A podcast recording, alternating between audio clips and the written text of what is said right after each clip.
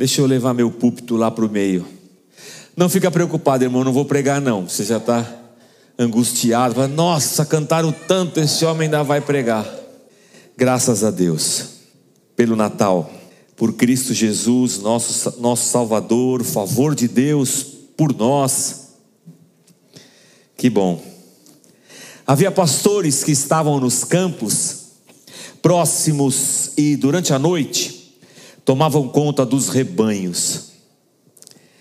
E aconteceu com o anjo do Senhor, apareceu. Eu, eu li esse texto agora na cantata, só estou lendo de novo.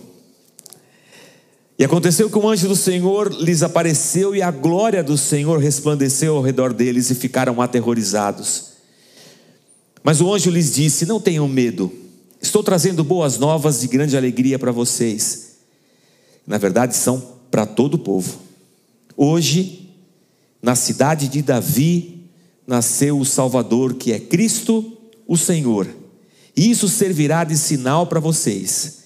Encontrarão o bebê envolto em panos, deitado em uma manjedoura. Eu quis repetir esse texto com vocês para que a gente voltasse os nossos olhos para Jesus em alguns minutos aqui e a gente refletisse a respeito dele. Quando o anjo visita Maria,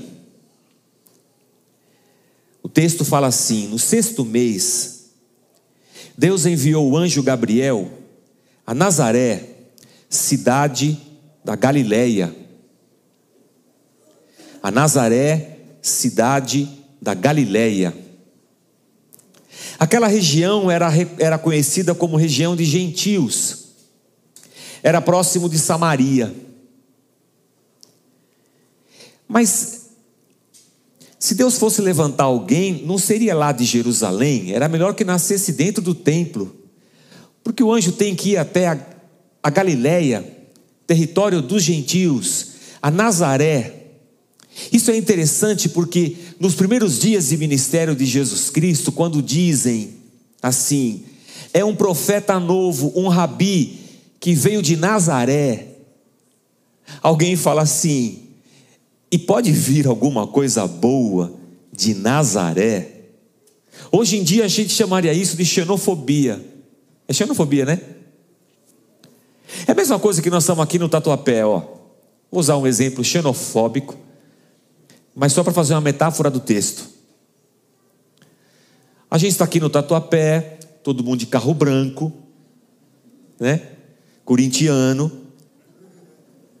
carro branco, Aí alguém aparece aqui com palavras bonitas, um profeta, um coaching, um coaching. Vai ter um curso de coaching aonde? Lá no Anália Franco. Ó, oh, vou com meu carro branco. E da onde vem o, o, o, o coaching? Ele é de Guaianazes. Aí eu diria assim: ah, peraí, pô, e pode vir. Não é, não é xenofobia, é só metáfora do texto, irmãos. Você mora em Guaianazes ou Charles? Poá, mais longe é pior ainda. Pode vir alguma coisa de Poá. É isso que o texto está falando para a gente. A gente, a, a gente não, não, se, não se atém a alguns detalhes a respeito da pessoa de Jesus Cristo. Sim, José é descendente de Davi de Belém, da Judéia, onde está Jerusalém. Mas eles vão morar em Nazaré, é lá que eles moram. É de lá que ele vem para um, um recenseamento em Belém da Judéia. E depois eles voltam, e lá é a terra de Jesus. Eu estava pensando essa semana, porque quando o anjo fala para os pastores no campo, eu falei isso ano passado, mas é Natal, né, irmãos? Todo ano tem Natal e a gente vai se repetir algumas vezes. Que quando o anjo fala com os pastores assim, é nós. E os pastores veem os anjos, o pastor fala assim: Meu, nós vamos morrer, né? alguma que é isso? Eu tenho uma notícia boa para vocês. Hoje nasceu o rei. E eles, pô, deve estar no palácio de Herodes. Não, ele está ali, numa manjedoura, enrolado em pano. Eu fui visitar o, a Angélica, o César e o Luquinhas. E quando eu cheguei lá, o Luquinhas estava enrolado, as enfermeiras tinham enrolado ele igual um charuto. Igual, igual um charuto. Eu nem quis pegar, porque criança pequena, irmãos, é igual Playmobil. Você pega, solta as peças, aí eu. dá medo de pegar. Eu não quis mexer. Mas a criança estava assim, envolto em panos. Minhas filhas ficaram assim, enroladinho igual charuto. O Bruno deve ter ficado enroladinho igual charuto. Como é que você chama você, grandão? O Ivan também. É grande, mas foi pequeno. E estava enrolado igual charutinho. Porque é assim. Quando os pastores escutam isso, e ele fala assim: está numa manjedoura, enrolado igual um charutinho, os anjos disseram: é nós, mano. A gente está representado.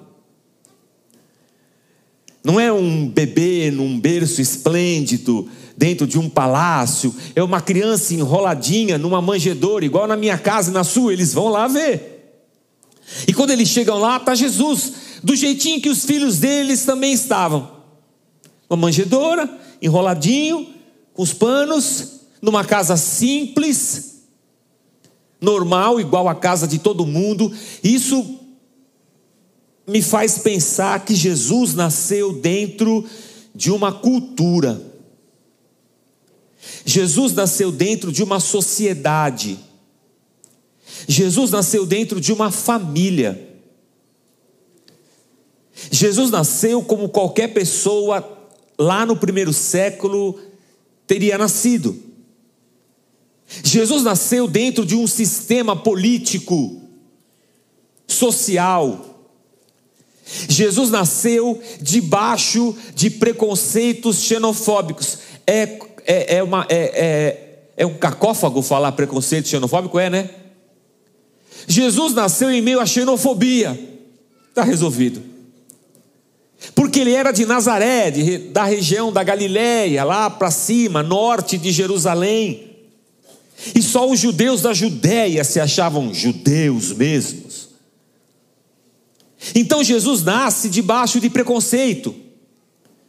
Jesus nasce nas limitações de uma família pobre, dentro de, um, de uma nação, de um povo que está oprimido pelo império romano.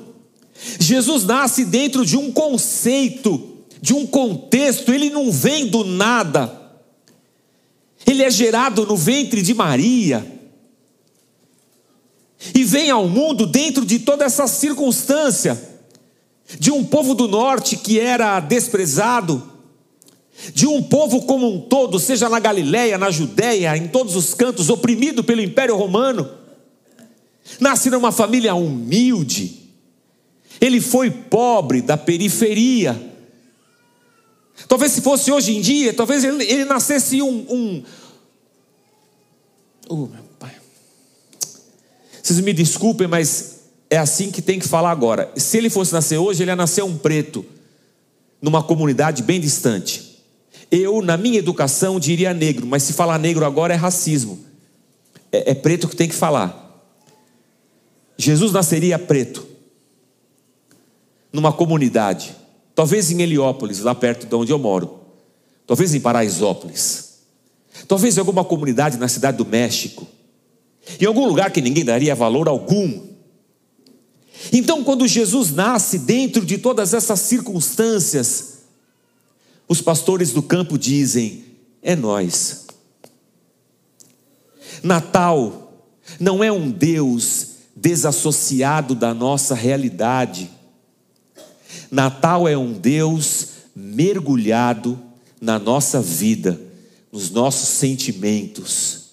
Deus que sofre preconceitos conosco. Deus que passa pela miséria. Deus que precisa de uma mãe, de uma mamadeira, de cuidados, de fralda.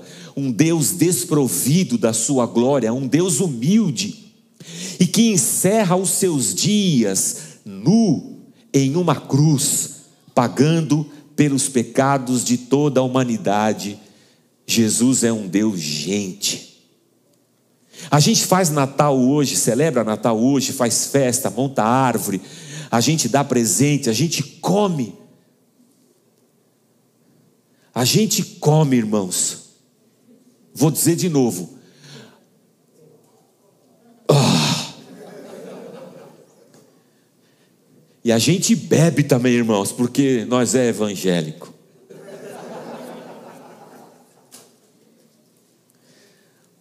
Bebe Coca-Cola, Guaraná, essas coisas. Ontem a gente gravou aqui e a Rosiane e o Carlão fizeram o almoço. Bendito almoço, irmãos. Aí eu caí na bobagem de tomar um copo de Coca-Cola. Para quê? A Coca-Cola estufa, já não cabia mais comida. Melhor é não beber nada, irmão. Vou dar a dica. Não beba nada, vai só chuchando. Peru, pernil, Chester, tende, pau, pau, pau, pau, pau. Quando já estiver bem, Aí você dá uma bicadinha, mas não bebe muito porque tem a sobremesa, não se esqueça. Mas essa festa nossa nada tem a ver com um menino humilde dentro de um contexto de pobreza, de opressão, de racismo, de preconceito, de pecado, de um Deus que nasceu gente para carregar uma cruz e para se fazer um conosco em todas as situações pelas quais eu e você também passamos nessa vida. Jesus é o Deus pobre.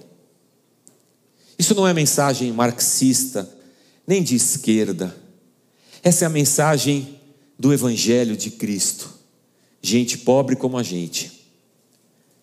Que apesar da nossa festa ser regada a muita comida, uma cidra cerezer, eu já comprei a minha.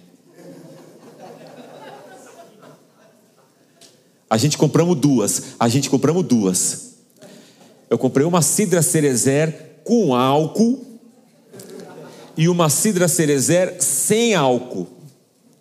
A sem álcool é para as crianças. A Júlia, a Isabela e a Estefânia. 22, 23, 22 e 21. As crianças. Bebe a cidra sem álcool. A com álcool bebo eu. Mas também não pode beber muito, porque senão depois não cabe o, o Chester e as coisas. Mas não é. Eu quero que você não perca de vista. Na tua celebração, lá em casa, em algum momento você se lembre do real sentido do Natal. De um Deus que se veste da nossa miséria. Em um momento de muito carinho, de muita família ao redor, de todos os cuidados e de tudo aquilo que Maria e José, com as suas posses, poderiam dar a Jesus Cristo, mas dentro de um contexto de muita miséria. E que Jesus, dentro desse contexto, faz uma grande revolução. Que eu e você, alimentados, supridos, nutridos pelo amor de Jesus Cristo, também nos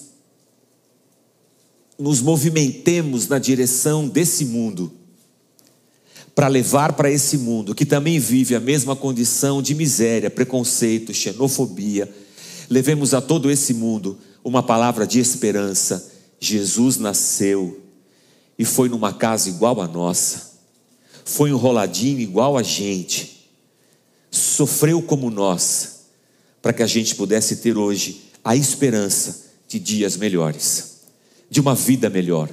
Aliás, de uma eternidade com Ele, com Deus Pai, com Deus Espírito, para todo sempre. Vamos ficar de pé, vamos orar. Agradecer a Deus. Porque Cristo se fez pobre para enriquecer a muitos. Se fez enfermo para que fôssemos curados. Passou pela morte para que ressuscitássemos. A Ele toda a glória, hoje e sempre. Quando disserem na sua casa, Feliz Natal, você responde, Jesus, é nós, mano.